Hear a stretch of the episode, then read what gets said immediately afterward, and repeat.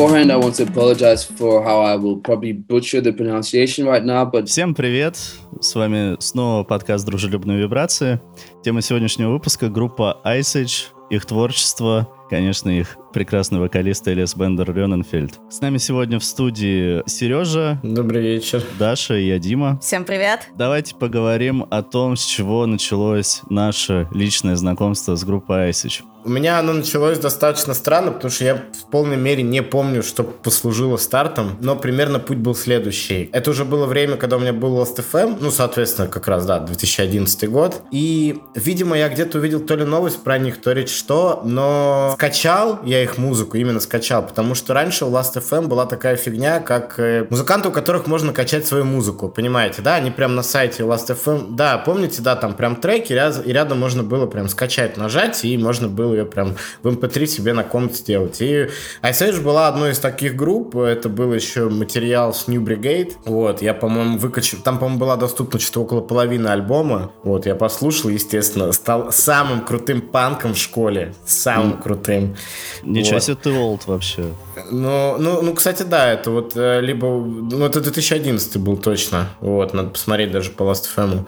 И, э, ну, и, и мне понравилось. А, естественно, так как я был тупым подростком и смотрел сайт Pitchfork, которых они достаточно сильно э, тогда, уже тогда хайпели, то... И когда я видел там заветное что-то там 8 миллиард у оценки, то, ну, естественно, я стал слушать Iceage, потому что я умный подросток, ну, come on. Вот. Ну и дальше уже по накатанной, то есть мне просто э, нравилась их музыка, и почему нет? Прикольно. Я даже не знал, что они датчане, кстати, я думал, что они что-то типа англичан. Вот, а об акцентах я тогда не думал. Вот и все. Да. С тех пор, получается, ты каждый их релиз ловил и слушал.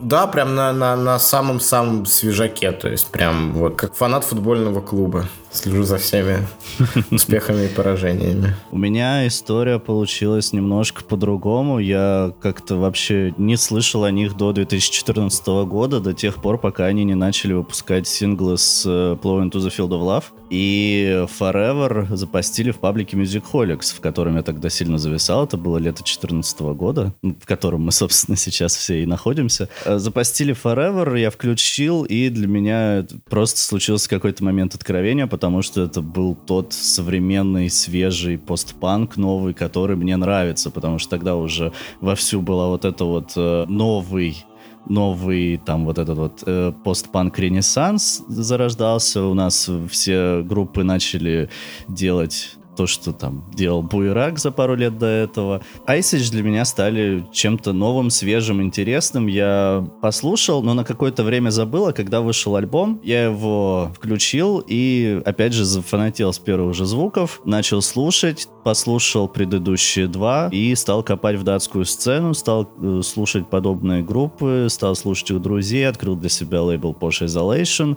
открыл для себя лейбл Sacred Bones и с тех пор тоже стараюсь стараюсь не пропускать их релизы. Ну, разве что только с Beyondless у меня была сложная история, но об этом мы, наверное, поговорим чуть позже. Даша, все-таки очередь дошла до тебя. Мое знакомство с творчеством э, именно Элиаса началось с группы VAR.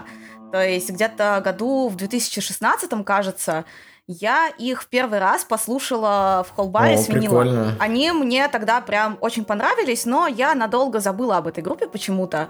А что касается именно Ice Age, я узнала о них в 2013 году из-за блога No Hope Kids ВКонтакте, если кто не в курсе, это ныне мертвый проект Саша Королик. Вот, это был типа ироничный блог о современной на тот момент интернет-культуре и вообще достаточно значимое, короче, явление для тех, кто были подростками или там типа до 20 лет, короче, э, где-то вот именно в ранние десятые. Но тогда я их почему-то не послушала. Нормально я послушала Ice Age именно уже в начале 2020 года, типа до карантина, то есть 500 тысяч лет назад. э, и мое знакомство с ними началось с Beyondless, э, и это было очень странно, то есть как бы мы просто договорились, что моя подруга придет ко мне в гости, я знала, что она очень любит эту группу, я решила просто на фон их поставить. И тогда я в этот альбом не вслушивалась, потом я его уже послушала по-человечески, прям обращая на него внимание, и мне очень понравилось. Потом со мной случился Plowing Into the Field of Love, и он для меня, как для Димы, стал прям откровением, я по-настоящему в него влюбилась. Мои отношения с этим альбомом, короче, настолько глубокие, что я его наверное, ни разу не слушала отдельными треками, то есть всегда от начала до конца. Та же история, да. Потом уже э, я познакомилась с Мартин Чорч летом 2020 года. У меня с ними сложная история, о которой я тоже позже расскажу, когда до этого, короче, дойдет наш разговор. Так, ну, кстати, получается же Мартин Чорч начали чуть-чуть пораньше, чем My Age плюс-минус там. А, нет, все-таки по, по... Не, не, попозже, все правильно, там в 12-м э, Ну, там при, примерно одинаково. Я, насколько понял, первые там вообще самые-самые сырые релизы Martin Church на кассете по Isolation издал в 2010 году. Но тут нужно э, сказать, что Martin Church начинался как просто сольный проект Элиаса, где он там, я не знаю, сидел у себя в спальне на гитаре и записывал black metal и орал в микрофон. Э, тот вид Marching Church, который мы знаем сейчас, он появился уже потом, после Plow into the Field of Love, постепенно оброс костяком из музыкантов, так или иначе заметных на датской сцене, и стал пространством для таких экспериментов, от, уже оторванных от панка, от постпанка, Вообще, на самом деле, в какой-то степени в том числе боялась участвовать в этом спецвыпуске, в том числе потому, что для меня Ice Age, вообще проект Элис, это очень важная и глубоко личная история, в том числе, как бы в прошлом году. Эта музыка буквально спасла меня от самоубийства, в том числе меня спасло именно ожидание нового альбома, как бы тупо и как-то очень по-подростковому и по-максималистски это не звучало. Нет, интересно. Мне правда интересно в том смысле, что ожидание какой-то музыки от любимого музыканта может э, сподвигнуть на тебя на что-то более хорошее. Да, это действительно классный dedication, и от себя тоже могу сказать, что в моей жизни Ice тоже играют очень важную роль тоже появились в моей жизни в такой достаточно депрессивный период, помогли мне его пережить, и даже я бы сказал, что мы с ними как-то параллельно взрослеем и растем над собой. Про взросление, кстати, очень точно, то есть я не могу сказать, что у меня есть прям четкая м-м, связь не как человек-фанат, ну, понимаете, не как фанат музыки, вот просто вот, типа, ой, Сейдж, надо послушать, да, там, что-то новое, а именно какая-то личная история. Но, как правильно заметил Дима, то есть Ice Age тоже стали для меня такой определенной музыкой растущего организма, да, то есть я начал слушать как раз э, вот примерно в одиннадцатом году, и вот сейчас до сих пор слушаю. Это прикольно, что они, они, конечно, видоизменились, но все мы видоизменяемся. Я, кстати, отдельно отмечу по поводу, вот вы по, по датам говорили, меня очень печалит тот факт, что есть как бы часть какой-то музыки, которую нельзя теперь послушать, слушать, кроме как на физическом виде, да. На одном сайте с пиратской продукцией, я не могу сказать его название, но вот такое есть. Есть бутлеги, их кассетные бутлеги, которые выходили еще на Post Isolation, это их живые концерты. То есть там, например, Coalition Live Tape, э, Live April Full Day, там, ну, короче, это лайвы, то есть это, это лайвы. Слушать это очень тяжело, потому что это буквально как будто кто-то записал на магнитофон, нажав на кнопку запись, при этом этот магнитофон микрофон находился за э, местом, где происходит концерт. То есть там буквально вот именно прям кассетный шум в перемешку угу. с э, самим концертом. Но вот как одна из таких отправных точек, и, и если вы там тянете музыку Ice Age, послушать это интересно, к сожалению, ее реально нет на стримингах. То есть вы можете купить ее только на Discogs. Ну, вот именно, понимаете, да, там, купить mm-hmm. кассету. Да, Прикольно, что есть еще какой-то вид музыки, который ты не можешь найти в интернете, и именно поэтому ее надо в каком-то виде такой. Э, можешь ее найти в интернете, но ты не можешь ее там быстро найти в интернете, скажем так. И это, конечно, с одной стороны печально, с другой стороны забавно. Вот, поэтому э, послушайте их за живые кассеты, они прикольные. Вот какие бутлеги я бы действительно хотела. Короче, прошлым летом Элиас давал несколько концертов один в акустике, Э, типа даже не выезжая за пределы страны, вот, и он выкладывал несколько видео в Инстаграм, кажется, и вот было бы клево полностью послушать Blowing into the Field of Love на именно в таком варианте в акустике. А на Ютубе нету перезалива? К сожалению, нет. А, ну, то есть те куски, которые были в Инстаграме самого Элиаса, это прям потрясающе. То есть вообще другое восприятие материала получается какое-то еще более интимное, еще более личное, чем, собственно, в самом альбоме в полном составе. Да, у него вообще довольно много интересных таких артхаусных проектов, э, о которых он сообщает исключительно у себя в Инстаграме. Я помню, где-то в районе 16-17 что ли года у него были там какие-то поэтические вечера под виолончель или что-то подобное в Соединенных Штатах. Вау. Прикольно. Об этом я не знала. Было бы, было бы на это тоже интересно посмотреть. Он участвовал, кстати, в какой-то даже театральной постановке, если я правильно помню. Или это был короткометражный фильм. Да, я что-то такое тоже видел. Да-да-да, немножко актерствовал, что-то такое. Надо посмотреть конкретнее, где именно. Хотя в клипах он органично получается. Мне кажется, у него очень как бы сильные нарциссические черты характера, что ли, поэтому неудивительно, что он в эту сферу пошел в том числе. Да, есть такое. Он, он, у него как раз и была роль там то ли молодого Тристана, то ли как раз там что-то связанное с легендой про нарцисса было.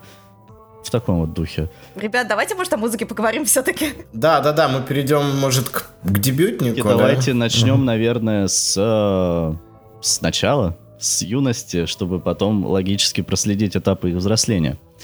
А, первый альбом uh, New Brigade. Отдельно, подожди, упомяну, Сер... до этого была да, давай. эпишка в 2009 году. Такое, знаешь, э, блин, вот типа вот, вот прям э, звук на ней это что-то такое. Э, вот прям вот как вы представляете русскую группу, которая пишется в гараж, которая наслушалась сектор газа. Там, я не знаю, оргазм Нострадамуса. И, короче, решила, нам, нужно сделать что-то такое обязательно. Вот, вот эта эпишка, она идет аж целых 11 минут, по-моему, на ней 4 песни. Вот, это Холк. Пол альбома. Да, это Холл, Коллапс и Broken Bone. И она вот именно... И на ней достаточно жуткая обложка. Там лежит ягненок, который... Э, а, я думаю, я помню, да. понял, про какой, да, релиз говорю. Да, да, да. Вот, там полуразложившийся ягненок. Но я не уверен, что он есть тоже на стримингах. Не помню, чтобы он там был, по крайней мере. Но в интернете вы его найти можете, на Ютубе точно спокойно. На Ютубе он точно был, да. Да, вот. Поэтому потратить свои 8 минут, это вот лучший датский сектор газа, который вы получали в своей жизни. При этом он вышел, кстати, в 2009 году, то есть действительно Ice Age появились чуть раньше, я об этом забыл, чем Мартин Черч. Да. Mm.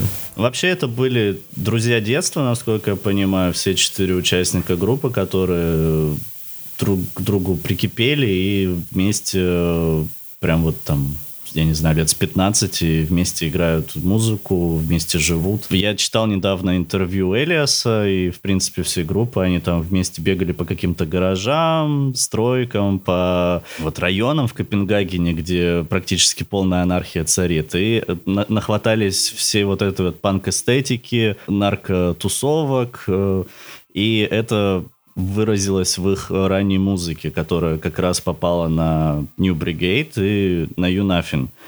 Мне кажется, даже нет смысла как-то особо разделять эти два релиза, потому что на них музыка довольно один, ну, похоже звучит стилистически. Не согласна, если их... очень сильно не согласна. Не согласна? Давай. Для меня New Brigade и You're Nothing — это очень разные истории на самом деле, и You're Nothing на самом деле хуже. Он более причесанный, на мой взгляд, и менее интересный музыкально. То есть, конечно, оба альбома это типа панк с претензией, но в New Brigade претензии больше, если ты понимаешь, о чем я. Ну, это да, учитывая, потому что они там его на говне и палках записали, хотя там очень хороший продакшн, то есть я когда White Rune услышал первый раз в жизни, я подумал, что никогда такого панка до этого не слушал. Не знаю, как это объяснить, если честно. Я только что узнал, что к этому треку причастен Локи Равик. Это забавно. Когда в первый раз New Brigade послушала, это, кстати, было относительно недавно, я в рамках подготовки к этому выпуску это сделала, я обратила внимание, что там очень классно вокал сведен.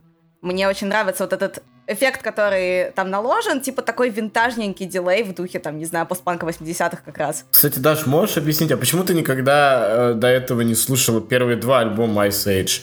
Я понимаю, у меня тоже такое бывает, как минимум, поэтому я не слушал Мартин Чорч просто потому что. Но тем не менее, может, какая-то причина есть на это. Не-не-не, You're Nothing я прошлым летом послушала, а New Brigade я не хотела слушать, потому что Ну, у меня сложился образ Ice Age как какой-то, скорее, красивый в кавычках и мелодичной группы, mm-hmm. из-за того, что мое знакомство с ними началось именно с поздних их релизов, когда уже у них не кейвофикация, скажем так, завершилась. Вот, и мне просто как-то не хотелось портить этот образ, к тому же есть такой чисто момент вкусовщины, я не люблю нойз-рок. Вот. Я не хотела просто сталкиваться именно вот с этой вот абразивной музыкой, потому что, как бы, конечно, я иногда могу такое слушать, но для этого нужен настрой. Ну, я тебя понимаю. На самом деле, я зря так от этого альбома отстранялась, потому что он оказался не таким, не знаю, страшным и неприятным, как я его себе представляла. То есть я нашла в нем какую-то красоту для себя. Да, нет, на самом деле это очень элегантный панк-альбом. Ну, в смысле, даже для такого около хардкор-панка он, он, он очень хорошо сглаживает углы, где надо. То есть он прям такой. Мы парни из Дании, между прочим, мы вам не какие-нибудь эти... Э, там мы вот поэтому... Да, это абсолютно кайфующий альбом, и, в принципе, я, я почему так сказал, э, ну, что не разделяю эти два альбома, я всегда слушаю их просто подряд, и для меня они уже как-то слились в такого семского брата-близнеца друг с другом. Э, да, есть чувствуется немного другой саунд на Nothing, но в целом, ну, для, для меня это вот как-то вот э, один период, один э, стиль. Могу быть неправ. You're Nothing кажется очень дорогим в том плане, что там прям очень чистенько все сведено, в отличие от New Brigade. А как лучше перевести You're Nothing? Типа, ты, ты ничего или ты ничто? Ты ничто. Ты ничто. Это никогда доводит. А ты ничего так? Да, да, да. Мне просто это покоя не дает, что типа, ну ты ничего, фанат, подписчик, друг, любовник, брат, Луки Рабик. Вот поэтому. Нет, нет, это, это ты не что, это такой А давайте поговорим о правых взглядах Ice Age. Минуточку, мы не будем смотреть на... не будем говорить...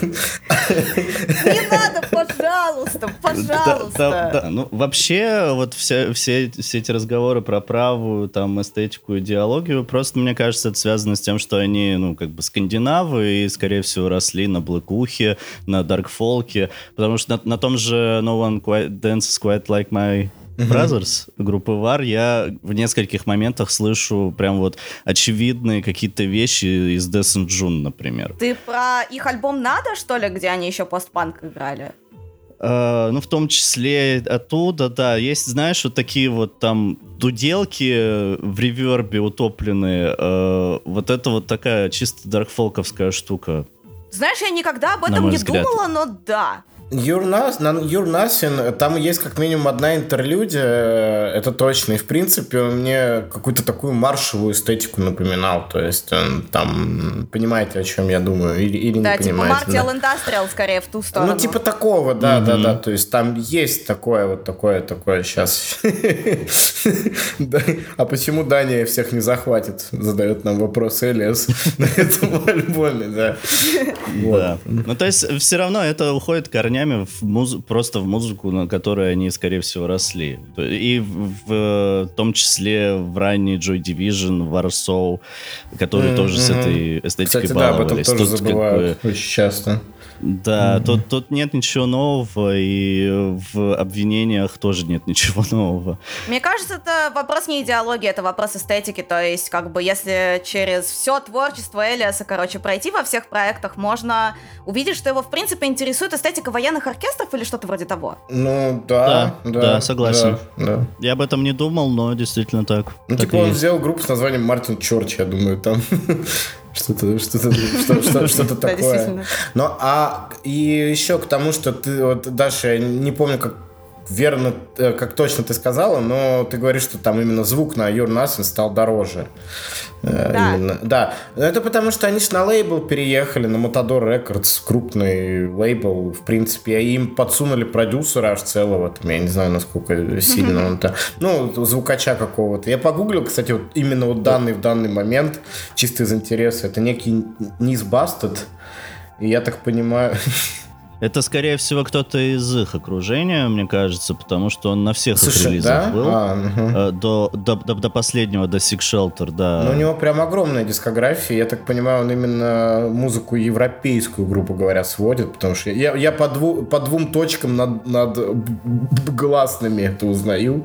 Я Ага. предполагаю, что это она. Ну да, не, звучит он, кстати, прям реально значительно э, дороже как-то и ближе вот к какой-то такой арт-панк форме, если мы говорим о гладкости того, что вы слушаете.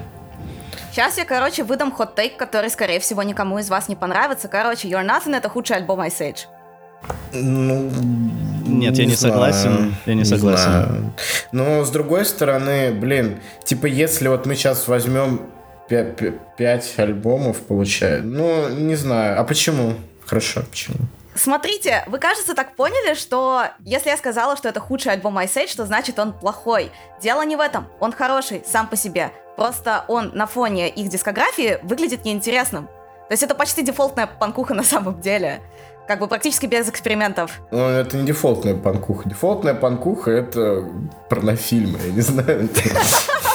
Почему именно порнофильмы, господи? Ну, потому что ну, при слове дефолтная панкуха я вспоминаю именно порнофильмы, что-то типа такого, что-то прям Ты скучное. вспоминаешь русский панк и К дефолт сожалению, 98. да, да. А, Я не, я не согласен с тобой, Даша. Вы, ну, вы знаете, как я отношусь к альбому Beyondless. Для меня он худший альбом. Даже хуже, чем Sick Shelter. Э, Sick Shelter лично для меня лучший альбом их дискографии. Об этом мы тоже поговорим попозже. Насчет Beyondless, Дима, ты не видишь, но я тебе средний палец показываю, короче. Я- именно для этого я и собрал этот подкаст, для того, чтобы мы показывали друг другу Я средний таковым, пальцем в я вот экран. сейчас, короче, такой прям, прям, э, я к этому хотел подвести попозже, но я таковым считал долгое время Plowing into the Field of Love.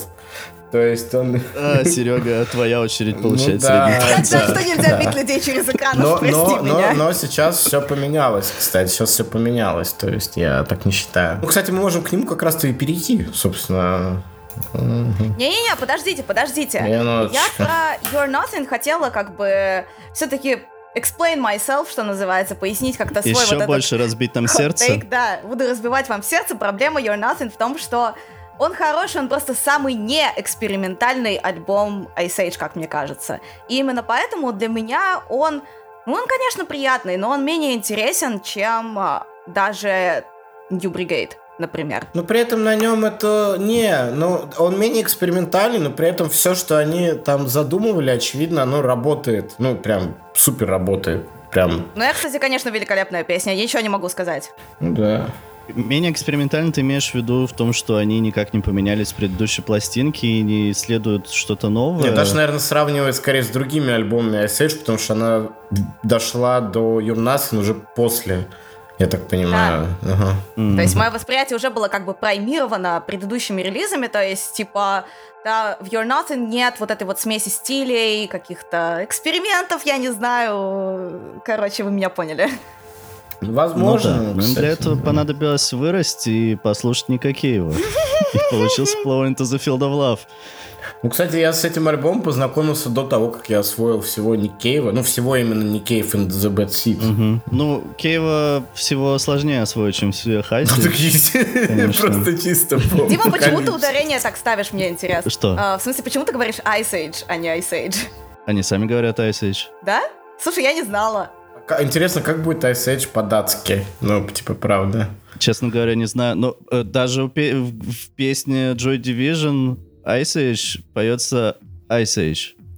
Ладно, ладно, окей, мой косяк, значит. Кстати, кстати, кстати, кстати, э, они же, получается, назвались в честь этой песни. Как думаете? Они назвались в честь мультика, ли- где белка, мамонт. Который вышел позже. А, нет. Не, не позже. Каком Нет, он вышел он вышел. Не-не-не, я году в 2005 еще в школе ходил на ледниковый период. Ладно, ладно. Да, было классно. Ты, ты, ты The Fall сейчас спел? Ну, Если это, вы это, это, понимаете, прям такой очень, очень сложный юмор. Потому что мы просили людей послушать The Fall. Что-то я не видел, чтобы стриминги пробивали. Стриминги. The Fall пробили э, вверх чатов. Может, мы перейдем плавно это The Field of Love? Да, давайте. Да, давайте, перейдем уже. Э, смотрите, этот альбом, он вышел как раз э, тогда, вот как бы вышел в 2013 Юнасом, да, я, по, я его послушал, я понял, что SH это дико клево, что это не группа однодневки, которые выпустили там один альбом и ушли. А тут они сразу анонсировали еще и третий, по сути, то есть, ну, в моей голове это примерно близко находится. Первый сингл, по крайней мере, вот то, что я помню, был The Lord's Favorite, который каупанк, по сути. Такой. Я подумал, что все срослось, потому что я, в принципе, люблю, люблю каупанк, я очень много слушал Black Lips, вот, и такой, ну все, короче, это все сработает. И когда он вышел, э, я его вообще не понял, честно. Мне казался какой-то длинный, мудреный э, вещью, потому что, опять же, у меня чисто бэкграунд у Ice Age был другой. Ну, это панки, они пьют мочу, и и поют с Локи Рабиком. Ну, типа, это что одно и то же. И тут это очень была сложная для меня музыка, я очень долго этот альбом вкурить не мог. Но сейчас я уверен, я сейчас уверен на 100%, что вот пройдет, наверное, 10 лет еще, и именно за этот третий альбом будут помнить Ice Age, а не за четвертый, не за пятый, именно за этот. Он вот спустя все это время лучше всего сохранился, это какая-то исключительная по звуку пластинка. При этом, если меня спросят, почему, я им, я им скажу просто потому, что так. Но звучит она как-то абсолютно индивидуально, я не знаю, как это еще описать. Э, плавин Да, уникальная вещь абсолютно. Уникальный. Вот. Хотя, когда она вышла, я ее не понял, правда. Ну, типа, времена меняются, что. Вот. Ну а для вас, я так понимаю, она прям имеет какое-то такое решающее большое значение. А, ну да, какое-то сакральное такое значение, потому что, ну это, как я уже говорил, была первая пластинка Айсич, которую я послушал, когда я столкнулся с ними, э, вот, и я прям с первых же звуков баса, с первых же строчек улетел, потому что э, первый трек On My Fingers, по-моему, называется, а, где в, наибольшей степени раскрывается нарциссизм Элиаса. Мне сразу врезались в душу эти слова, так захотелось ассоциировать себя с молодым красавчиком. Put your finger. Э, и э, я очень полюбил этот альбом, я крутил его практически, не знаю, каждый день на репите по несколько раз. И... Э, вау, Соседи решили сделать noise перформанс. Я не хочу об этом говорить. Не, мои. Я не мои, знаю, мои, откуда, откуда это, это мои, было. это мои. Я думал, вы не услышите, Серега. но вы все услышали, да. Вот. Я, я даже не знаю, что рассказать про этот альбом. Он, он, он действительно уникальный. Он э, звучит как ничего больше не звучит. Это альбом, на котором их вот этот вот стиль, который долгое время был фирменным, э, мужики делают довольно сложную музыку, музыкальную музыку, не умея играть на инструментах и не умея делать музыку. Э, фронтмен поет, не умея петь. Э, и это все настолько удачно совпало, что получился вот этот вот шедевр. Никто ничего не умеет, но как-то все сработало. Да, Обычно... у нас не было плана. И мы его не придерживались. Даша, а ты что скажешь? Ой, у меня очень интересный опыт, короче, был с Blown into the Field of Love. Это был второй альбом Ice Age, который я послушала осознанно. И как бы у меня такого до этого никогда не было, но это, наверное, первая музыка, которая вызвала у меня эмоции максимально близкие именно к сексуальному возбуждению. Вот для меня это реально самый чувственный альбом. Это буквально аудиопорно. Я до сих пор маленечко как бы стесняюсь его даже в общественных местах слушать. Просто у меня какая-то личная очень история с ним. Понимаю. Все просто сразу думают о Беллиусе и Луке Робике. Это нормально. Это природа. Да. Чего? Я говорю, это природа. Я говорю, все сразу думают о Элисе и Луке Рабике. Ну, Локи Рабик уже тогда не особо был в окружении Элиса, насколько... Да? К сожалению. Это ну да, они там разби разбежались. Насколько я понимаю, у них произошел какой-то конфликт из-за того, что Элиас э, стал немножко высокомерным, попав на лейбл Матадор. Серьезно? Э, Действительно, почему? Да, удивительно. Вот, кстати, шутки шутками. Вот вы сейчас начали об этом говорить но я никогда не думала, что этот альбом гомоэротичен. И вот сейчас я поняла, но mm. при этом это какой-то гомоэротизм, который понятен и девочкам тоже. То есть, например, у Арки гомоэротизм направлен исключительно на мужиков. Ну... Как бы мне он непонятен. Мне это не кажется сексуальным. Да? Ну, мы мужчины, мы не можем... Мы мужчина, между прочим. Мы понимаем гомоэротизм как надо. У нас докторская степень по гомоэротизму. Да, это самый гетеросексуальный выпуск дружелюбных вибраций. Да, мужики, мужики, да. Вот. Гомоэротизм. Давайте про музыку все-таки. А то мы в какой-то ходячий таблоид превращаемся. Мне не нравится, куда идет наш разговор. Это мы еще не дошли до предпоследней темы, выделенной в моем импровизированном плане. Ну, кстати, на самом деле, этот альбом, правда, очень трудно обсуждать в плане звука, потому что в нем очень много всего намешано, да, и я, я не знаю, как его объяснить человеку, вот, который, типа, то есть это, это, это, вот, короче, это новая британская волна, только без британцев и без говна, вот, вот как-то вот так. Вот, да. да, и об этом нужно, кстати, отдельно сказать во всеуслышание. Новая британская волна не получилось бы без этого альбома. А почему ты думаешь, что не получилось бы? Ты думаешь, он оказал прям влияние какое-то или... Мне кажется, он, он однозначно оказал влияние, потому что, ну, может быть, не конкретно этот альбом, но Ice Age и э, вообще, в принципе, датская волна, они однозначно оказали влияние, потому что после них по появились э, группы по всей Европе с подобным звучанием, Э, ну, с подобным, по крайней мере, вот первым двум, Юнафин и New Brigade. Э, панки, что ли? А, а, да, пан, панки. Но вот, вот эти вот новые, па, новые панки, новый европейский панк э, зародился как раз вот где-то там первая половина десятых. И потом с, с опозданием уже это все появилось в Британии в конце десятых, поэтому я никогда не понимал восторгов по отношению к этому британскому ренессансу. Хот-тейк от меня. Ешьте как Горячий брать. Да, да, да. Ну, то есть, э, как э, человек, который слушал датский панк во времена его расцвета, мне сейчас неинтересно слушать британскую музыку. Так, хорошо. А что это? Что это? Потому что я реально, кроме Ice Age проектов Элиаса, оттуда ничего не знаю. Ну, кроме Вар, а, хорошо. Там. Ну, смотри, да, ага, ну вот даже если мы возьмем Marching Church, там играют ребята, которые э, играли в куче проектов, то есть там, по-моему, э, он, он, взял, он взял с собой двух человек из Ice Age, и он взял э, чуваков, которые играли, например, в группе, в группе Lower. Ой, я знаю, кстати. Ну, ты ее, по-моему, кидал вот, в чатик. Это, о, такое. очень классная ага. группа, да. Как, как вообще началась датская сцена? Откуда взялись Ice Age сами по себе? В Копенгагене из клуб Мейхам, угу.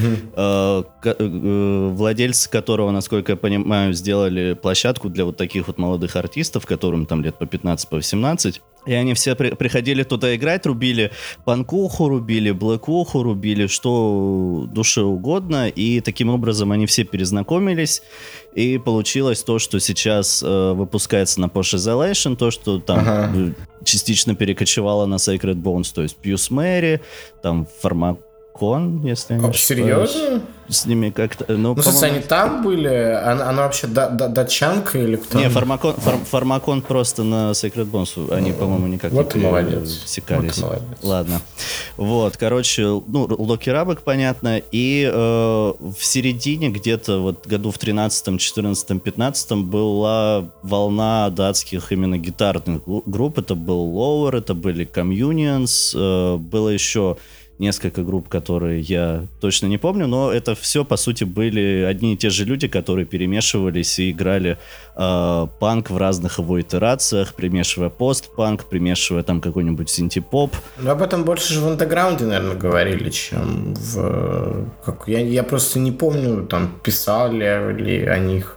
Это было в андерграунде, да, но просто то, что сейчас происходит в Британии, это примерно то же самое. Про них то пишут. Примерно то же самое по звуку, примерно то же самое тематически, то есть вот эти вот все э, штуки, там, новая этика, там, бодипозитивизм какой-нибудь, там, политика новейшая, это все э, было в таком же точно виде в Дании uh-huh. в 2015 году. Uh-huh. То есть и откопайте э, Поднимите архивы. эти старые альбомы и слушайте их. Да. Да, вот. Я буду, я буду рад этому больше, чем тому, что вы там будете слушать там этих всех фан фонтейнс DC. Даша, ты что скажешь? Чего? По Brexit Core. Ничего. Да, да, Даша просто ушла. Я просто слушаю.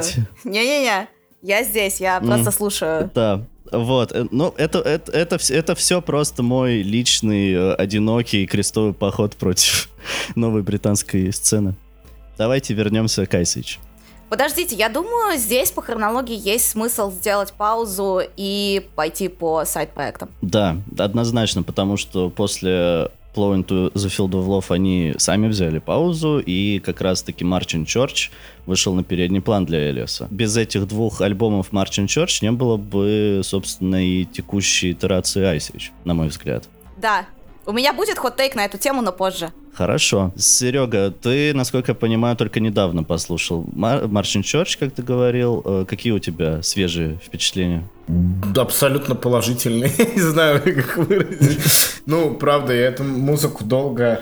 Блин, эм, я не знаю, как это точно объяснить. Мне очень нравится музыка, которая не за... Ну, которую ты можешь слушать и фоном. Но вот как только там появляются какие-то цепляющие вещи, ты такой, о, так вот оно что. Да, и ты как бы включаешь опять свое внимание и слушаешь. И ты понимаешь, что она работает и так, и так. То есть, мне кажется, такая музыка всегда самая крутая. И Мартин Чарч, она именно так и работает. Я даже не говорю, не говорю не только об их полноформатниках. Мне очень понравилось, э, не знаю, как его правильно назвать, эпишка или синглом, вот, который Coming Down. Ну, это скорее эпишка. ну, наверное. эпишка, да, или там макси-сингл, или что-то типа такого. То есть он, ну, бук- буквально идет там что-то типа 30 минут. Типа од- один трек. Ну да, да, да, да. Но это именно тот... Вот э, мы, мы, кстати, недавно в чатике обсуждали, что такое музак. Ну, вот именно как э, фоновая такая музыка.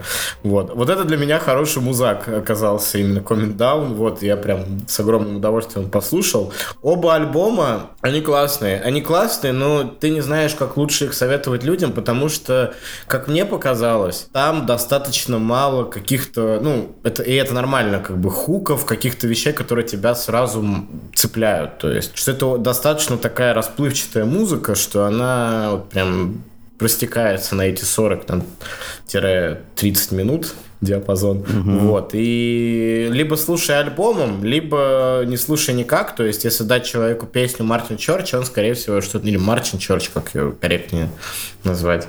Марчин. Мартин Чорч, вот, то он, скорее всего, не, в- не вкурит. Именно вот, вот бери альбом и слушай, и ты вот залипнешь на эти штуки, пассажи, я не знаю, как это правильно объяснить. Назвать, вернее. Как-то так. Вообще да, но нет. То есть для меня, как минимум, первый полноформатник Marching Church на треке расчленяется достаточно просто. То есть я помню, что я буквально пару раз послушала его прям от начала до конца плотненько, а потом уже возвращалась только к отдельным композициям, которые меня особенно зацепили. Вот Living in Doubt особенно. Да, Великолепная это песня, открывашка, мне кажется. по-моему, да, которая... Да-да-да, это, наверное, одна Да, из лучших открывашек в принципе. Ну вот, и, кстати, про то, что выходило, собственно, до дебютного полноформатника. Вот кто-то что-то говорил про Блэкуху, я не помню. Я не могу ее воспринимать как Black Metal альбом. То есть для меня это скорее какие-то кивки в сторону готики первой волны. Причем вот, типа, Сьюзи and the Banshees 70-х годов, еще когда их было еще невозможно слушать. Вот что-то такое, короче. Ну, Может быть, но просто это такой слишком сырой, слишком э, грязный звук, который у меня, для меня именно вот такая вот, как, ближе к black metal, ну такому bedroom black metal. Ну, Мне, кстати, сильно напомнило альбомы Ника Кейва. Прям раннее.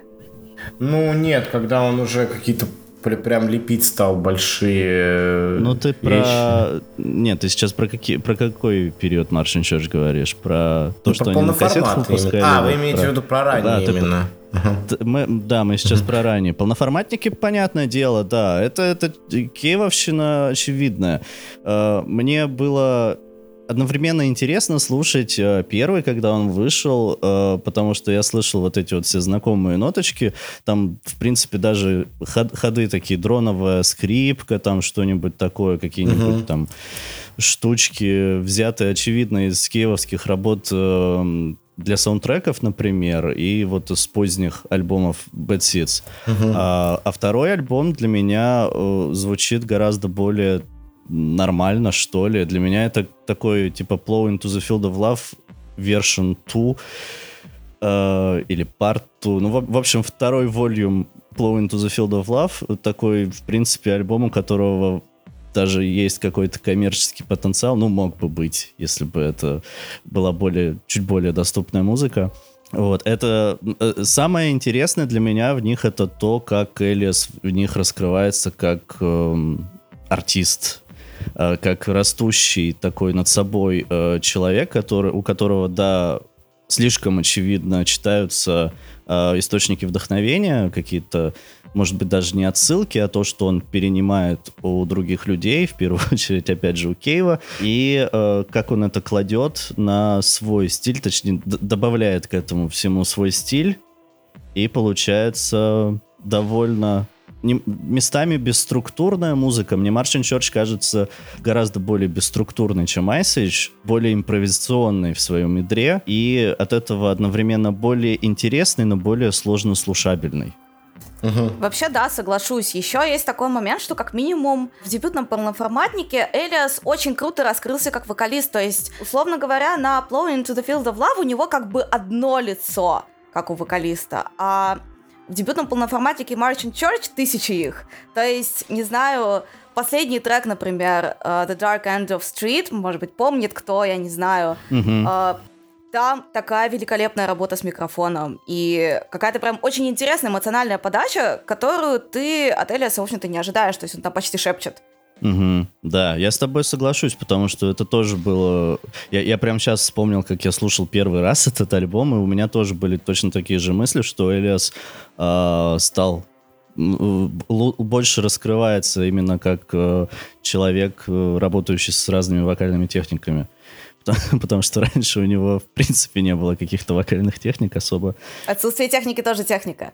Ну, кстати, э, да. Да, может быть, кстати, рано для моего э, второго горячего тейка, но, в общем, второй альбом Marching Church — это то, чем мог стать Sick Shelter, но не стал. Ну, возможно, кстати, да, что-то что вроде.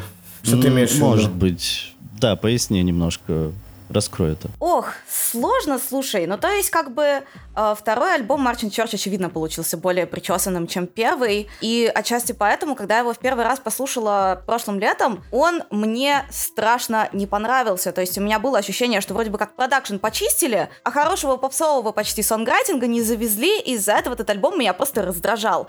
Э, он вызывал у меня какое-то прям физиологическое отторжение, и я послушала его тогда еле-еле дотянула до конца ровно один раз, и я к нему не вернулась. И и как бы какое-то принятие этой музыки у меня произошло вот буквально сегодня, когда я решила маленько в другой обстановке послушать этот альбом. И я пошла в лес, я протанцевала его практически полностью, и тогда он мне по-настоящему понравился. Я его ощутила как какую-то суперкомфортную музыку, и эта музыка как бы, соответственно, тянула меня за собой, она заставляла меня танцевать. Это очень здорово, на самом деле. Я обожаю, когда музыка заставляет меня так чувствовать. Как бы вообще я поняла, что у меня, как у музыкального журналиста, есть проблемки по части восприятия музыки, которые, возможно, делают меня профнепригодной. Во-первых, я тупое животное, я музыку всю через тело воспринимаю.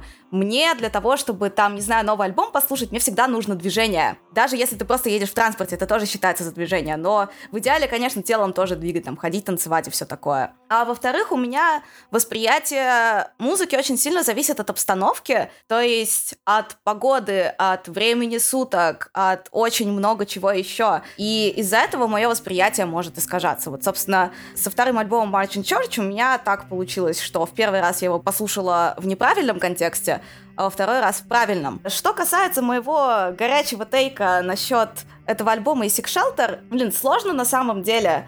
Я сейчас попробую пояснить. Дело в том, что Sick Shelter, как бы, когда я его послушала в первый раз, я поняла, что у меня с ним есть одна проблема. Это не альбом Ice Age в моем восприятии, это альбом какой-то другой группы, которая выдает себя за Ice Age. То есть, типа, мне всегда казалось, что э, часть именно их какой-то уникальной харизмы, это вот эта вот нотка придурин, какой-то надлом в структуре, то есть, как будто бы музыка вот-вот развалится. Не знаю, проще всего это проиллюстрировать, во-первых, на всем Plowing into the Field of Love, то есть это как раз альбом, который типа как будто бы склеен изолентой, жвачкой и прочими какими-то вещами, которые не очень прочно все держат.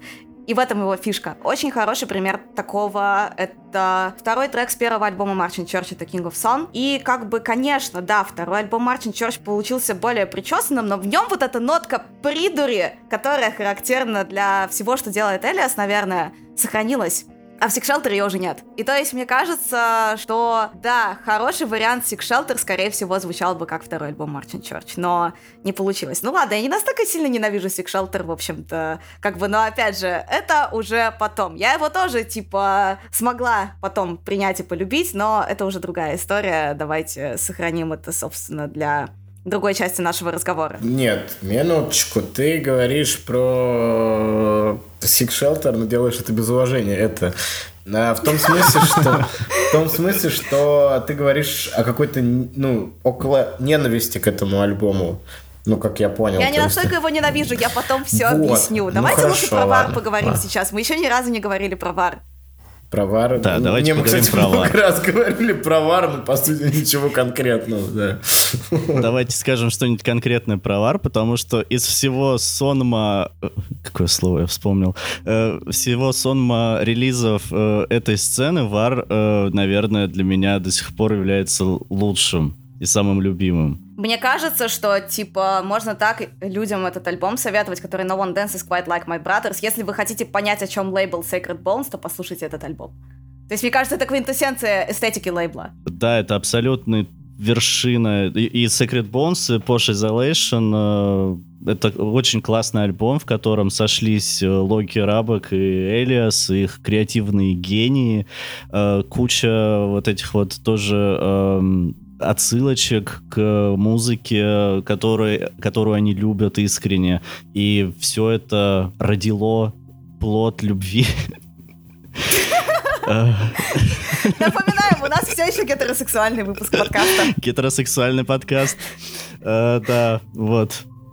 В общем, я, я, я обожаю этот альбом. Я тоже, я вообще, у меня с ним какие-то очень интересные ассоциации, то есть э, с первым же треком у меня прям четкий визуальный ряд сложился, какие-то прям очень красивые торжественные похороны, на которых почему-то все при этом в белом, и какие-то женщины босоногие там с длинными волосами, вот этих белых платьях, какой-то почти медсамаровский визуал, я не знаю почему. Но, кстати, Uh, я помню, что я прям по-настоящему прониклась этим альбомом, среди прочего, когда я в 2019 году гуляла под него по Новодевичьему кладбищу в Москве. Он какой-то такой для меня про смерть, но очень торжественный. Да, там есть такая немножко эстетика.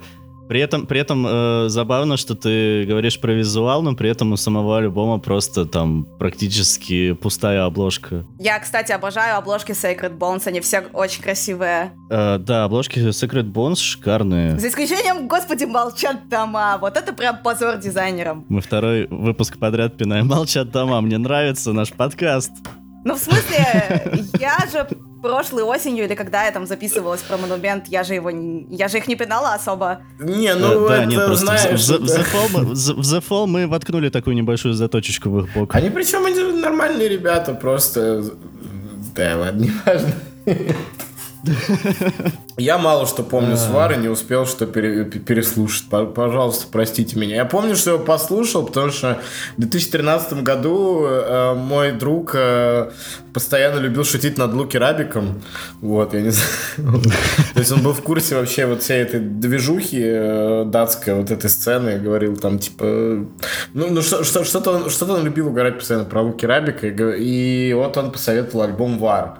Вот, а я по Age уже тащился, ну, топ-школьник такой вот, и это... Я его послушал, ни хера не понял. Но потом переслушал, мне понравилось, вот, но это, было, это было круто. Но при этом я считаю его все-таки немного переоцененным, потому что некоторые любят тут прям с таким придыханием говорить о единственном альбоме Вар, типа Вар, Вар, вот это было Вар, да. Что за АСМР вы тут устроили? Вот. А я, ну, типа, я понимаю, что это классный альбом, он, он правда классный, но, блин, может, он не такой классный, как он на самом деле есть. Не бейте меня, пожалуйста. Мне кажется, он заслуживает всей вот этой любви, он нисколько не переоценен. Он правда потрясающий, ничего не могу сказать. Он классный, ну, он классный. Он классный. Вар. Я не хочу слушать группу Вар, у которой перед э, словом Вар нет слова Мана. Поэтому вот. Все там. Не, не, э, то есть самое смешное, и у группы Мановар есть э, полуголые мужики в контексте их музыки. И у группы Вар есть полуголые мужики в контексте их музыки. Но это совершенно разные полуголые мужики при этом. Ну да, ну типа Мановар, они такие, типа, мощные, мускулистые. Такие, убивать! Но представь, что было бы, если бы музыку группы Вар э, исполняли мощные мускулистые полуголые мужики. Получился бы Рамштайн. Слушай, на самом деле нет ничего более гомоэротичного, чем преувеличенная маскулинность. Однозначно. Отлично, мы обсудили альбом Ват. Кажется, пришло время поговорить о Beyondless, и сейчас, короче, прольется чья-то кровь. Чтобы, чтобы у меня сразу все упало. Ио! Отвратительно.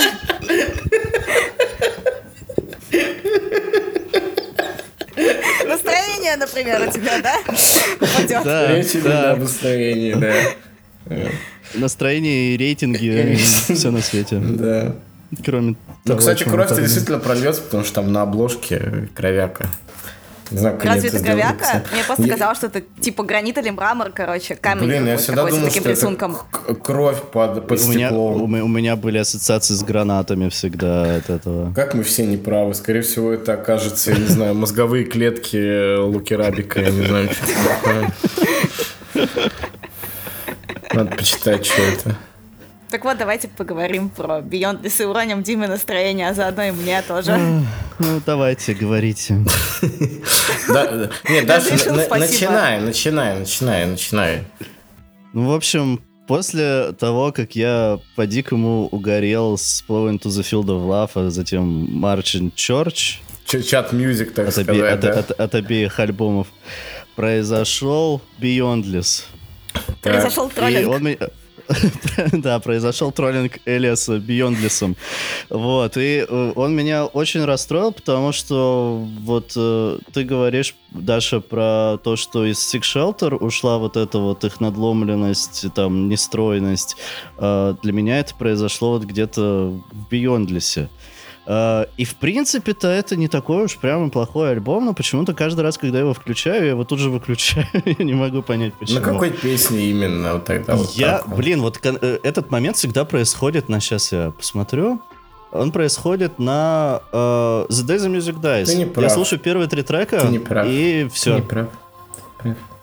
Я, кстати, не понимаю, почему, потому что, ну, блин, там много очень мешанины, это правда. То есть там у них то, то что, ну, как бы вот, то, что потом продолжится на следующем альбоме, на Six Shelter, начинается так называемый водевиль говна, ну, в том смысле, что он реально это...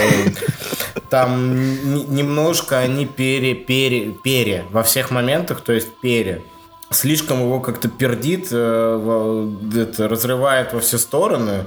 Но, опять же, это Painkiller, очень, крутой, очень крутая песня со Sky Ferreira. Тебе не понравилась она? С, с трубами там вообще. Это, это, это одна из моих самых нелюбимых песен на планете, но при этом она постоянно вертится у меня в голове. Так это же хорошо. Ну, типа, это же... Я живу в боли. Ну, слушай, если, если мелодия застревает в твоей голове, значит, это хороший сонграйтинг. Да, да, я согласен абсолютно. Именно поэтому Ольга Бузова великая поэтесса, я не знаю, там, сонграйтерка.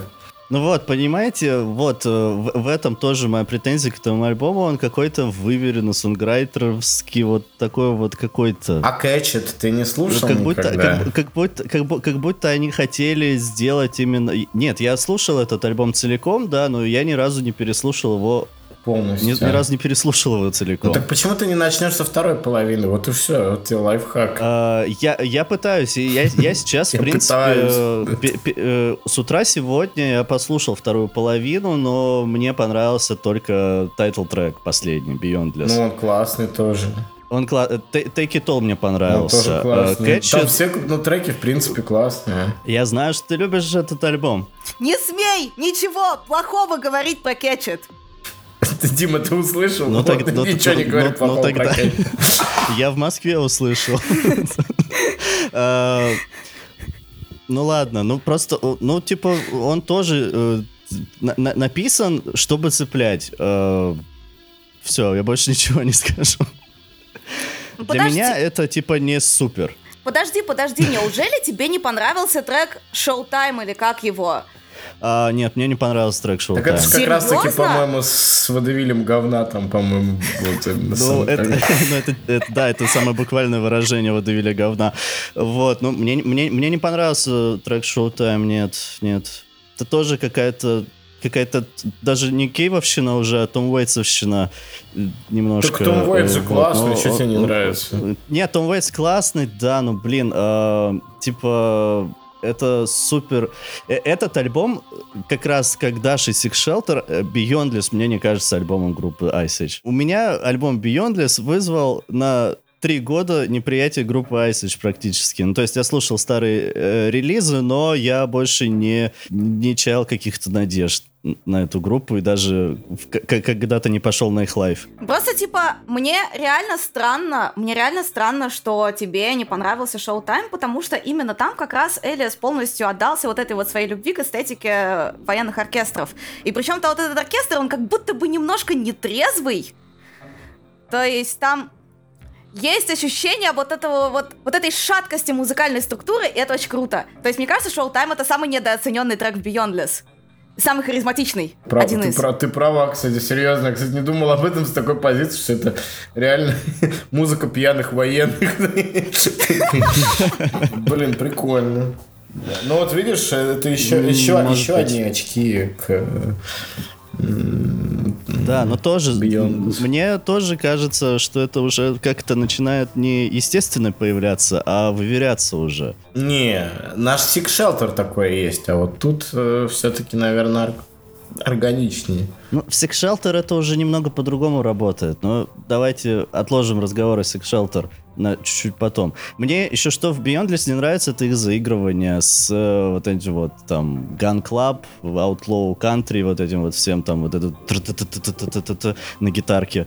Да ладно тебе, Thieves Like Us хорошая песня. Самое, самое смешное, это вот как, это когда иногда вот какая-то определенная наслушанность тебе помогает, а иногда она тебе мешает. Потому что я Gun Club не слушал вообще. То есть вообще, мне просто было неинтересно. Вот. И я такой, типа, мне не с чем это сравнивать. Ну, вернее, это можно сравнивать с другими на самом деле, водевилями говна, но, типа, это, то есть я Club не слушал, такой, типа, ну, окей, ладно, если это звучит как Club, я не слушал Club. А ты потом, ты потом, ты, Дима, слышишь меня, да? Да, да, слышу Ты тебя, потом Сережа. ходишь, ходишь, ходишь, ходишь, и всем говоришь, я не буду слушать альбом. Он звучит как Club.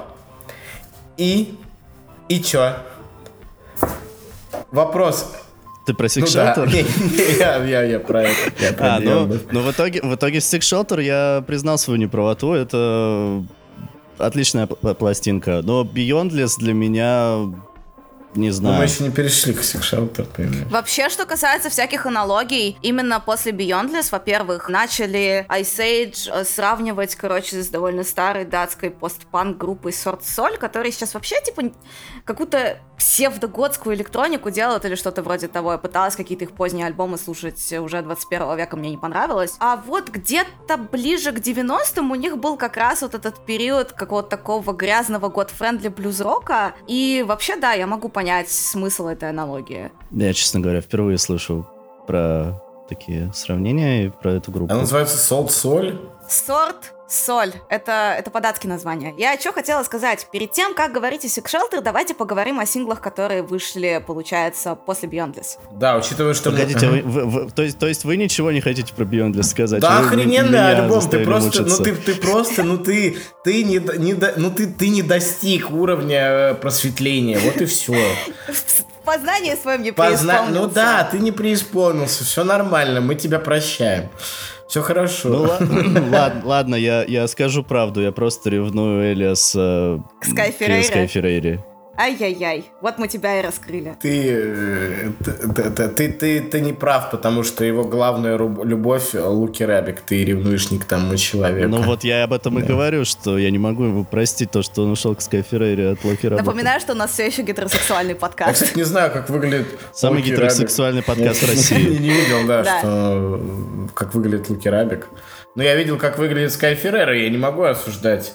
Я отрицаю лукизм. Я имею в виду исключительно ее творческие способности, да. Отрицаешь локизм? Смешно, смешно. Вообще, что касается Beyondless, мне кажется, он ценен не какими-то прям мощными бенгерами, типа первого трека или там даже Catch It, а более спокойными медляками, типа Plead the Fifth, например. Ну или, кстати, даже Thieves Like Us. Э, или как его? Господи, по-моему, так называется песня New Order. Кстати, да, да, ты права, ты права. Кстати, ты да, да, ты права. есть, Блин, есть такая думал песня. об этом. День открытий. То есть, мне кажется, мне кажется, вот в этих лиричных э, композициях, типа тоже Plead the Fifth, э, Элиас как раз э, раскрывается как лирический певец, лирический композитор, и это потом продолжится в Sick Shelter. То есть я чувствую, короче, ростки вот последнего альбома Ice Age именно в Beyondless. Как бы, Дима, тебе бы этот тейк не нравился? Скорее всего, он тебе не понравится. Нет, с этим я не спорю. У них каждый альбом, в принципе, это про творческий рост, так или иначе. Просто э, в случае с Beyondless лично мне не нравится, куда изогнулись ветви Элиаса, тянущегося ветви к солнцу. От сердца к солнцу. Ветви Элиаса. А я могу сказать, что мне как раз-таки за его хот-тейки би нравится, в принципе, Beyondless, то есть Painkiller, Under the Sun, The, the Day the Music... Да, да я, я, я, блин, я тебе спокойно могу напеть все с этого альбома, понимаешь, но не буду. Не надо, не надо. Я говорю, не буду. Вот. Ну, я не я знаю. Я тебя как бывший педагог по вокалу прошу, не надо. Не, ну, в принципе, если я не буду попадать в ноты, то, скорее всего, у меня получится, как у Элиаса. Вот, Блин, ребята, я, я, я пытался, типа, там, дома на гитаре спеть что-нибудь из Айсича, у меня не получается. Сложная музыка. Это надо прислониться. Очень сложная музыка. Так, мы сейчас перейдем к Six Shelter, правильно? Так вот, давайте все-таки поговорим про синглы между Beyondless и Six Shelter. Особенно мне бы хотелось поговорить про Lockdown Blues, но не только про него, конечно. То иначе будет нечестно. Да, хорошо. Да, давай. На на напомню только, что там еще выходило. Я помню, что был какой-то сингл с э, королем картежным на обложке. Это был Вендетта, по-моему, нет? Был Broken Hours, был Lockdown Blues и было что-то еще. А, смысле, прям вообще вне вот, альбома. Я, Вот проблема, кстати, этих синглов. Ты слушаешь их ровно один раз, рефлексируешь, что они хорошие, и о них забываешь. Но Lockdown Blues это, конечно, исключение, но о нем, наверное, давайте позже. Э, да, я, честно говоря, я плохо запомнил Broken Hours и то, что было еще. Но Lockdown Blues, да, я хорошо отразил. Это тоже песня, которая цепляется э, за память, за твою, и от нее сложно избавиться. Хотя она выполнена при этом скорее в стилистике продолжающей Beyond This. Ну да, да. Ну вообще, честно говоря, я разрываюсь э, в своем мнении насчет Lockdown Blues между тем, что э, Элиас по постарался отразить типа свои личные переживания, между братуха вы запостили кринж. Почему кринж? Почему кринж? Расскажи мне, пожалуйста. А, блин, есть вот в этой песне есть что-то такое, знаешь, эксплуатативное. Как из типа... Как и во всей карантинной типа, музыке. Ну, кстати, да. Как да, во всей да, карантинной да. музыке, да. При, при этом у, э, э, у Элиаса получились такие прям супер стрейтфорвардные лириксы к этой песне. Звучит так немножко прям пошловатенько местами. Мне понравилось. Мне наоборот, на самом деле, из всей карантинной музыки именно Lockdown Blues кажется, э, наверное, лучшей вещью, но не... Да, согласен, согласен. То есть, как бы, Lockdown Blues — это такая штука, которая действительно меня в тот момент очень сильно поддержала. Как бы э, у меня, короче, сильно так здорово поехала крыша в апреле прошлого года. И у меня прям был очень красивый, прям киношный, потрясающий момент, когда я как-то ехала на такси к психиатру. Ну, просто так вот получалось, что мне приходилось видеться с ней очно э, раз в неделю. То есть она контролировала, типа, как лечение мое идет. И я помню, что это был какой-то апрельский день. В том году в Томске была очень теплая весна, то есть тогда было где-то 20 градусов или около того. И я ехала в такси, открыв окно, высунувшись из окна, и я тупо проорала текст этой песни целиком, даже не по одному разу. Наверное, типа, таксист думал, что я того, а я на тот момент действительно была того. И как бы это, наверное, один из самых ярких э, эпизодов вот того, так сказать, периода, который мне прям запомнился, и который, причем запомнился как скорее что-то хорошее, что-то светлое. То есть сейчас я, конечно, локдаун блюз слушать не могу, чисто физически не могу и не хочу, потому что он меня триггерит, он меня возвращает в, в это время.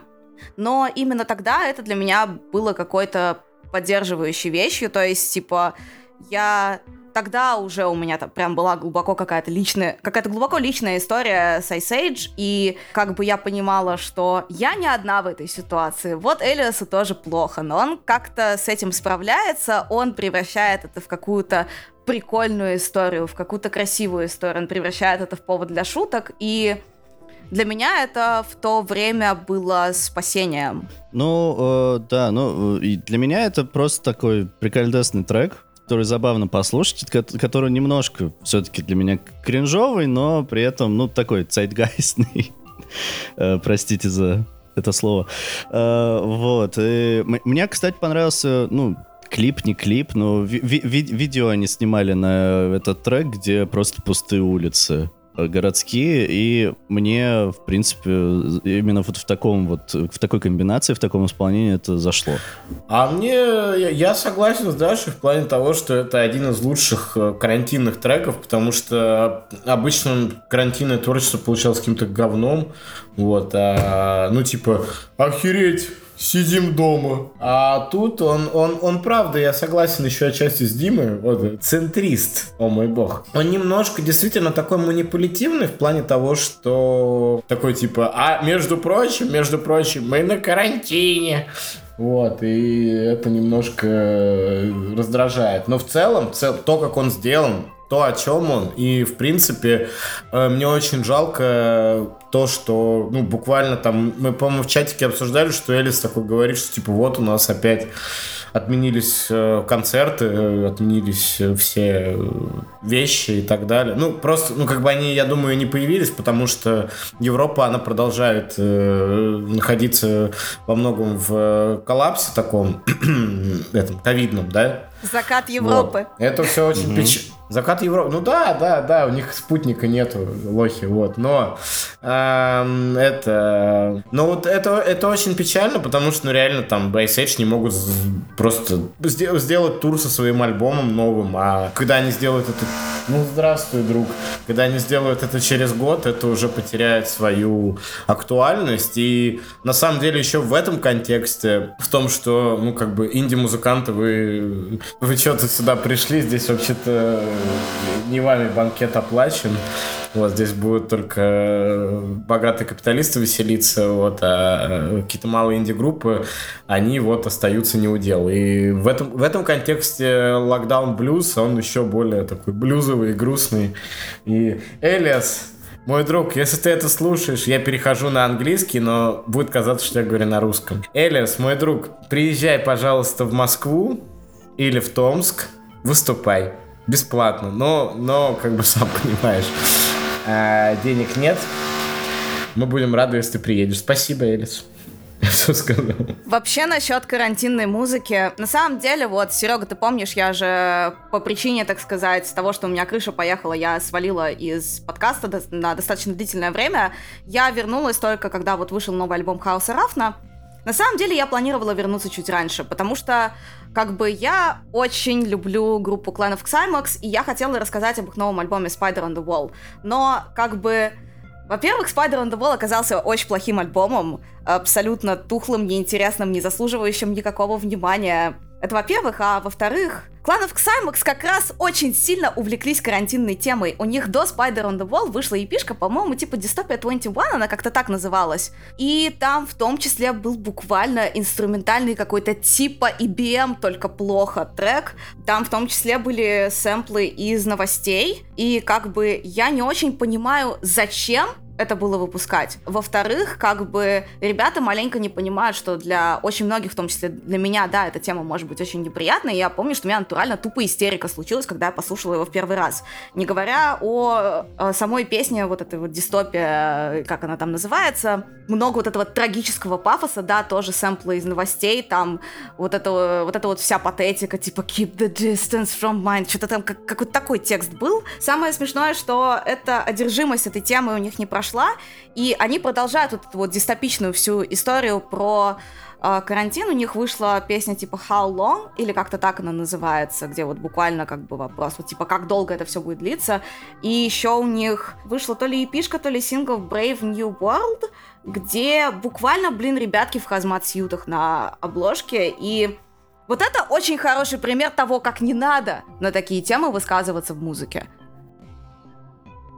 То есть, на самом деле, Однозначно. на самом деле у меня настроение просто нахрен запретить всю музыку про карантин, кроме Lockdown Blues, потому что Ice Age это единственные, как бы, ребята, которые нормально по этой теме высказались. Ну да, знаете, это как э, когда Трампа президентом избрали, все бросились делать сразу э, нетленки про Трампа, собственно. Так извини меня, на втором альбоме Мартин Чорч была песня 2016, где типа про то, какой 2016 год Да, плохой. э, кстати, кстати, да. Ну, кстати, Мгм. хорошая. Там очень классный риф. Она, кстати, похожа на ногу свело. 2016 это кла- классный трек, э, который то- тоже так немножко прямолинейно, но ухватывал э, суть э, этого года, который действительно был отвратительным. Вот, и э, Lockdown Blues, по сути, его продолжение в каком-то смысле. Слушай, я об этом не думала, но вообще, да, хотя стилистически, мне кажется, эти песни абсолютно не связаны. Да, но вот по такому вот, ну, по, по творческому методу они с- Да, сходятся. да, абсолютно согласна. Так что там Six Shelter? Что Чё там у датчан? Действительно. Ну, кто хочет отстреляться, то я с Beyondless страдал.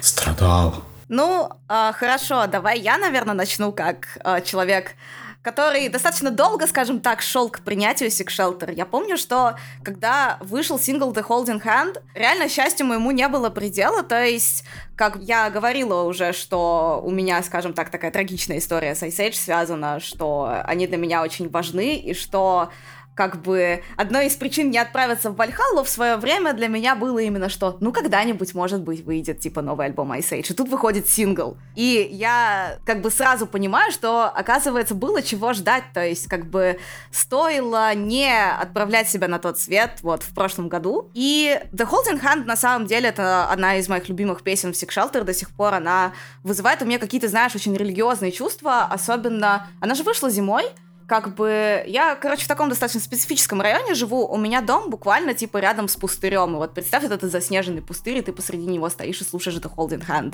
То есть у тебя реально какие-то религиозные чувства очень глубокие появляются. Как-то так. А потом, потом, э, собственно, вышла Вендетта. Я Вендетту до этого уже слушала, но в живой версии, то есть как бы уже лежали там какие-то концертные видео на Ютубе. И я помню, что студийный вариант Вендетты именно я ждала больше всех. Потому что она мне прям страшно понравилась, даже несмотря на то, что она очень сильно похожа на Red Right Hand именно в той версии. То есть там прям такой кондовейший абсолютно блюз-рок. Вот, но как бы как только я послушала студийную версию Вендетты, уже не так ждала Shelter, если честно, потому что э, как бы, вот честно, я, конечно, типа приняла потом весь альбом и именно такое прочтение этой песни в том числе, но вот честно, Вендетта звучит как какой-то дефолтный альтрок из нулевых плюс AMX. То есть, мне кажется, что главный косяк Вендетты — это вот эти абсолютно кошмарные посинтетически звучащие барабаны. Они явно не настоящие. Вот что вы думаете о Вендетте, ребята? И слушали ли вы живые версии? Не, Вендетта мне... Я не слушал живую версию, но Вендетта один из моих любимых треков на альбоме. Я его прям готов переслушивать постоянно. И моих тоже, он мне больше напомнил, э, типа, Happy Mondays. Это чисто такой какой-то манче- манчестеровский трек. В Менее драматичный только. Ну, Happy Mondays Да, в комментариях э, на Ютубе тоже это отмечали. Я там прям кому-то ответил, что ура, я не один это слышу. Да, есть такое. Ну, правда, Happy Mondays всегда более веселый, а вот тут он такой более э, драматичный. Да, но здесь такой, типа, криминалити. э, Бандито. Паразито. Гангстерито. Взяли еще клип классный с актером из этого, из э, Пушера. Ну так вот, собственно, потом я уже за синглами следить перестала, а когда вышел весь альбом, я поняла как бы для себя, что для меня это больше не альбом Ice Age, как я уже говорила, потому что он лишен вот этой придури. Он очень чистенький, он очень какой-то правильный, что ли, я не знаю. И у меня он вызывал ассоциации такие достаточно широкие, начиная от э, Дэймона Алберна, прости господи, и заканчивая да, да. Э, поздними Radiohead и Spiritualized, да, я не знаю. Да, со Spiritualized там прям очень много такого, да. Что-то такое, какая-то такая торжественность. И вот, кстати, возвращаясь к моему старому тейку про связь какую-то концептуальную второго альбома Marching Church и Sick Shelter, я поняла, в чем как бы Uh, проблема Sick Shelter дело в том, что I, э, дело в том, что Элиас стал недостаточно хорошим вокалистом для своей же музыки. То есть, как бы у него же подача такая очень специфическая. У него гортань как будто бы зажата или что-то такое. То есть у него прям чувствуется, что он как будто бы с трудом из себя извлекает звуки, что там какая-то вот есть эта зажатость, которая, в общем-то, и делает его харизматичным и классным на самом деле. Проблема как бы в том, что вот с этой очень правильной, очень благозвучной, очень гармоничной какой-то музыкой, которую мы слышим на Sick Shelter, этот вокал просто не сочетается. Причем в некоторых песнях это прям очень сильно чувствуется в первую очередь в Drink Rain. Там нужна банально более мягкая, более открытая, и я бы в плане именно открытости вокального аппарата, то есть менее зажатая, как у него обычно, и я бы сказала даже, да надеюсь, не обидится на меня девочки, влюбленные в Элиаса, более музыкальная подача. То есть, как бы, конечно, там у него в, в этой вот песне э, очень красивые низы, например, мне очень нравятся. Э, но при этом э, чувствуется, что ему сложно быть плавным, сложно быть каким-то более лиричным вокалистом, я не знаю. То есть его лиричность, она какая-то ближе к, именно к его панк-наследию, ну, то есть можно вспомнить, типа, последний трек первого альбома Martin Church, то есть там именно что... Он же там не поет практически, в общем-то. И как бы это звучит классно, и это звучит классно в том контексте, но именно такой образ уже для Shelter не подходит. То есть, по сути, как бы Элиосу надо прокачиваться как вокалисту, что ли, я не знаю. Для, э, надо было, точнее, для того, чтобы этот альбом действительно прозвучал. Хотя, на самом деле, как бы Тут опять же такой вопрос, что для... возвращаемся вот к этой моей проблеме э, как музыкального журналиста, который делает меня потенциально профнепригодной. У меня все слишком зависит от обстановки. То есть, как бы, Sick Shelter это альбом очень солнечный, а я послушала его в пасмурную погоду. И вот, кстати, сегодня, сегодня как раз погода была гораздо лучше, чем э, в начале мая. Я его послушала, и я смогла его полюбить, ты знаешь. А, как бы первый раз, например, заметила, какие в этом альбоме, оказывается, прогрессии гармонические, красивые. То есть чувствуется, что над ними думали, что в них вложили какие-то интеллектуальные ресурсы. То есть в Drink Rain, то, той же, которая звучит, прости господи, как блюр в версии там альбома 13 или что-то вроде того. Прям интересная прогрессия, там какие-то очень классные переходы, которых у Ice Age раньше не было. Ice Age вообще раньше были достаточно простыми именно в плане гармонии, они брали другим просто. Ну и еще в Love Kills Slowly тоже очень красивая прогрессия. Э, да и в целом, мне кажется, Shelter это крутое композиторское упражнение, что ли. То есть там Ice Age раскрылись именно как композиторы, как композиторы чего-то мелодичного и чего-то прям красивого.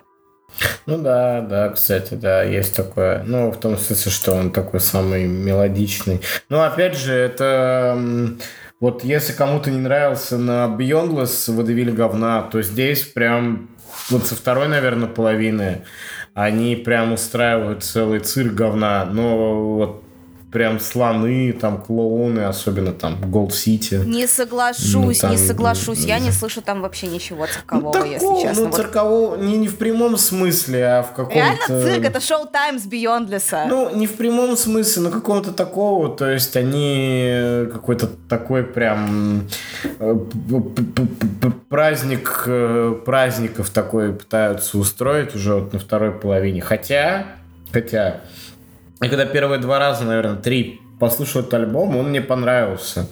Но потом я как-то понимаю, что он ну, не работает, скажем так, в долгосрочной перспективе. В отличие, кстати, например, от э, плавания, ну, от альбома 2014 года, который допустим, три раза подряд тоже послушал, и три раза у меня открылся как-то по-разному. Тут он бьет какую-то одну точку там классического рока, грубо говоря, да, там британского, в частности, какого-то европейского такого. Ну, не только, но в принципе. Вот, и я такой, типа, блин, это, это все, это все весело, но не многоразово. Хотя мне очень нравится Shelter Song, просто потому что я люблю госпелы всякие, это было классно. Вот, и он мне сильно напомнил песню Тендер блюровскую.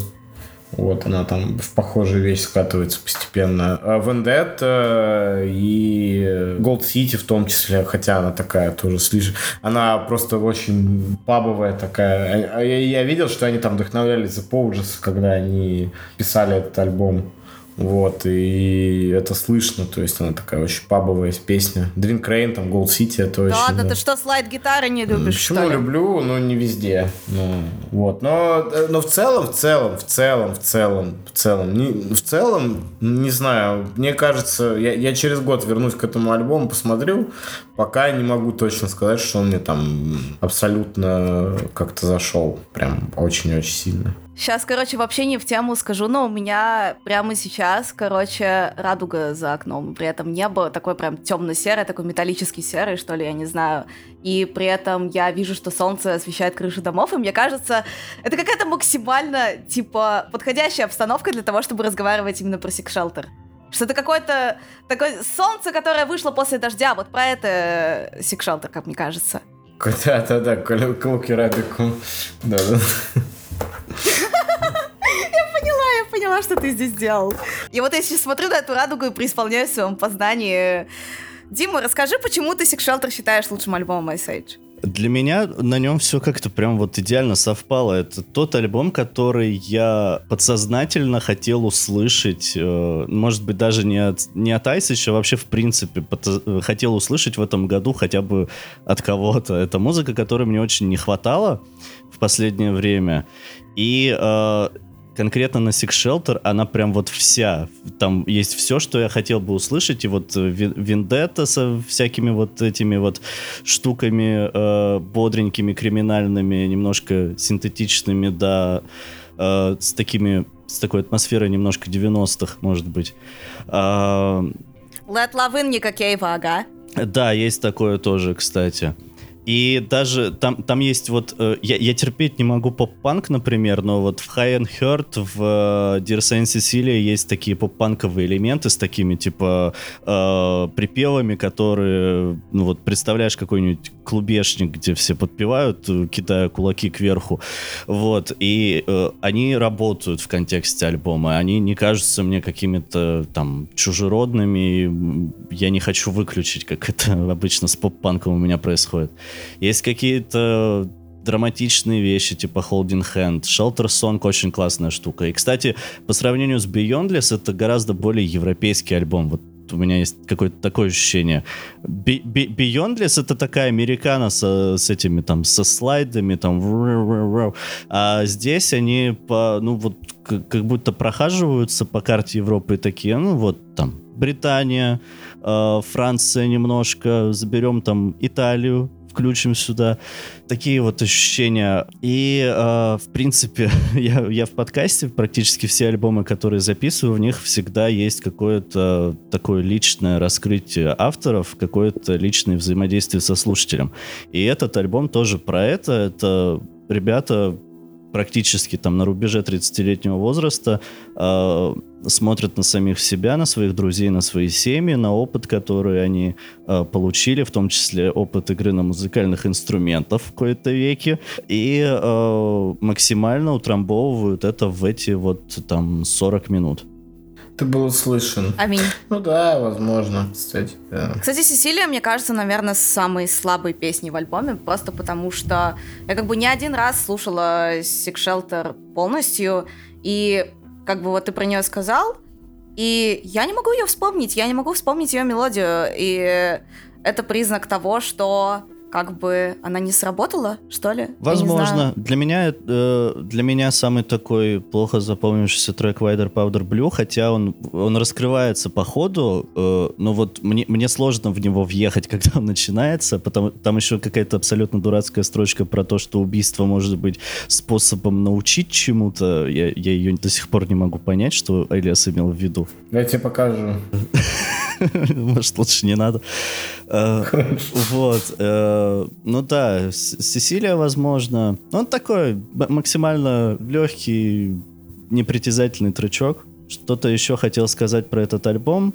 А, э, опять же, в Вендетте есть строчка э, про э, то, что every man is someone's successor. Э, то есть мы все кому-то наследуем, и мне кажется, Элиас здесь напрямую э, обращается к тем, кто, включая меня, кто говорил, что типа это окей, во все тащишь. И это забавно, потому что этот год, 2021, это первый год, в который у них одновременно вышел альбом Элиаса и альбом Ника Кейва, и у Элиаса альбом мне понравился больше, чем у Кейва. То есть произошло такое э, переигрывание ученика, э, учителя учеником. Ну тебе ГОСТ, еще и ГОСТИН не нравился. Ну да, сути. да. Ну то есть Кейв сейчас для меня э, менее интересен, чем Элиас. И это классно. Это классно. Может, он сейчас Мартин Чорч запишет что-нибудь. Марчин.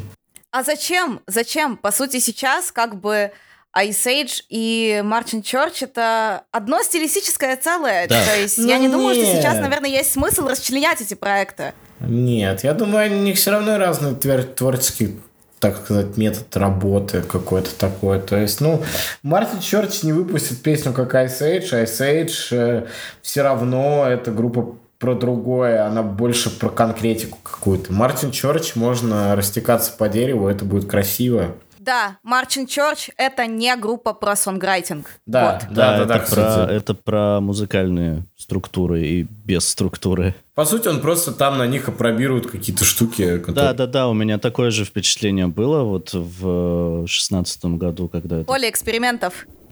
Датское поле экспериментов, да. Ну, собственно, Даша так сказала, да. Даша сказала, что, типа, да, второй альбом Мартин Чорч перешел, по сути, в новый альбом Ice Age. Да, Я тебя них, правильно понял? У них логично так все перетекло. В принципе. Поэтому давайте запретим что-нибудь из этого. Руки чешутся. А, кстати... Не должна группа называться Мартин Чорч. Это оскорбление для... Чувств верующих чувств э, датских э, Почему подданных. мы про Christmas on Earth не поговорили, кстати?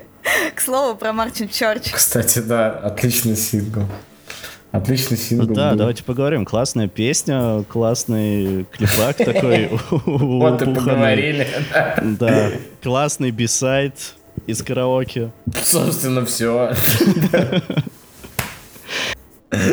Даже ты хочу что-нибудь хочешь добавить? Ну, я считаю, что это, наверное, лучшая рождественская песня в принципе. Мне в целом, в принципе, нравится какие-то контрасты жизнерадостной музыки и мрачных текстов с одной стороны, и мне нравятся всякие вещи, показывающие темную сторону каких-то явлений, которые должны восприниматься как ситуации, в которых человек должен быть счастливым. То есть, э, Серега, может, ты помнишь, я в кислороде еще, когда делала обзор на King Rule, на Man Life, я много говорила про деконструированный лаунж, uh-huh. и мне кажется, что Christmas у нас это явление, ну, почти того же порядка. Плюс еще, опять же, в плане эстетики, мне кажется, здесь Элиас опять вернулся вот эту вот свою любимую тему с военными оркестрами, и там это очень круто сработало, прям особенно круто. Круче, чем в Шоу-Тайм даже. Хотя и Шоу-Тайм мне очень нравится. Он кстати, навевает какие-то... Я, я помню фильм, я забыл, где типа две армии... Я не помню... Блин, вообще не помню. Это реально историческое событие, когда на, на время Рождества две армии...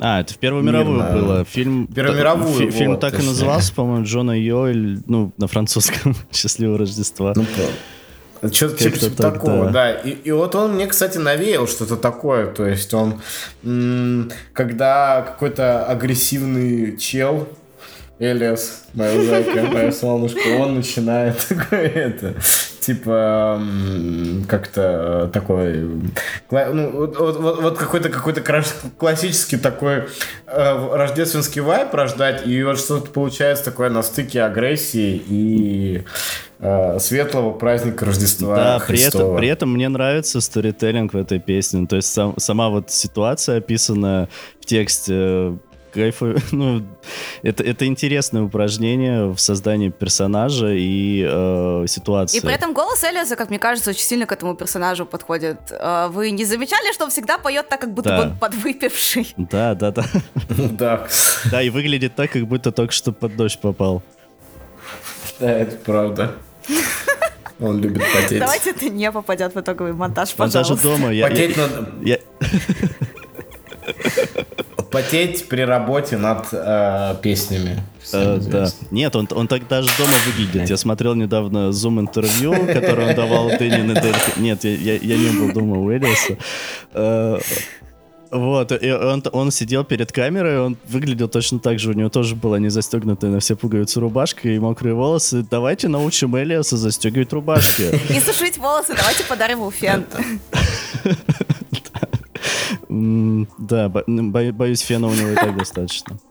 Если серьезно про Christmas and Us, то мне кажется, что в вещах типа Shelter Song, Sick Shelter чувствуется как бы ее след, то есть типа попытка сделать то же самое, но нормально.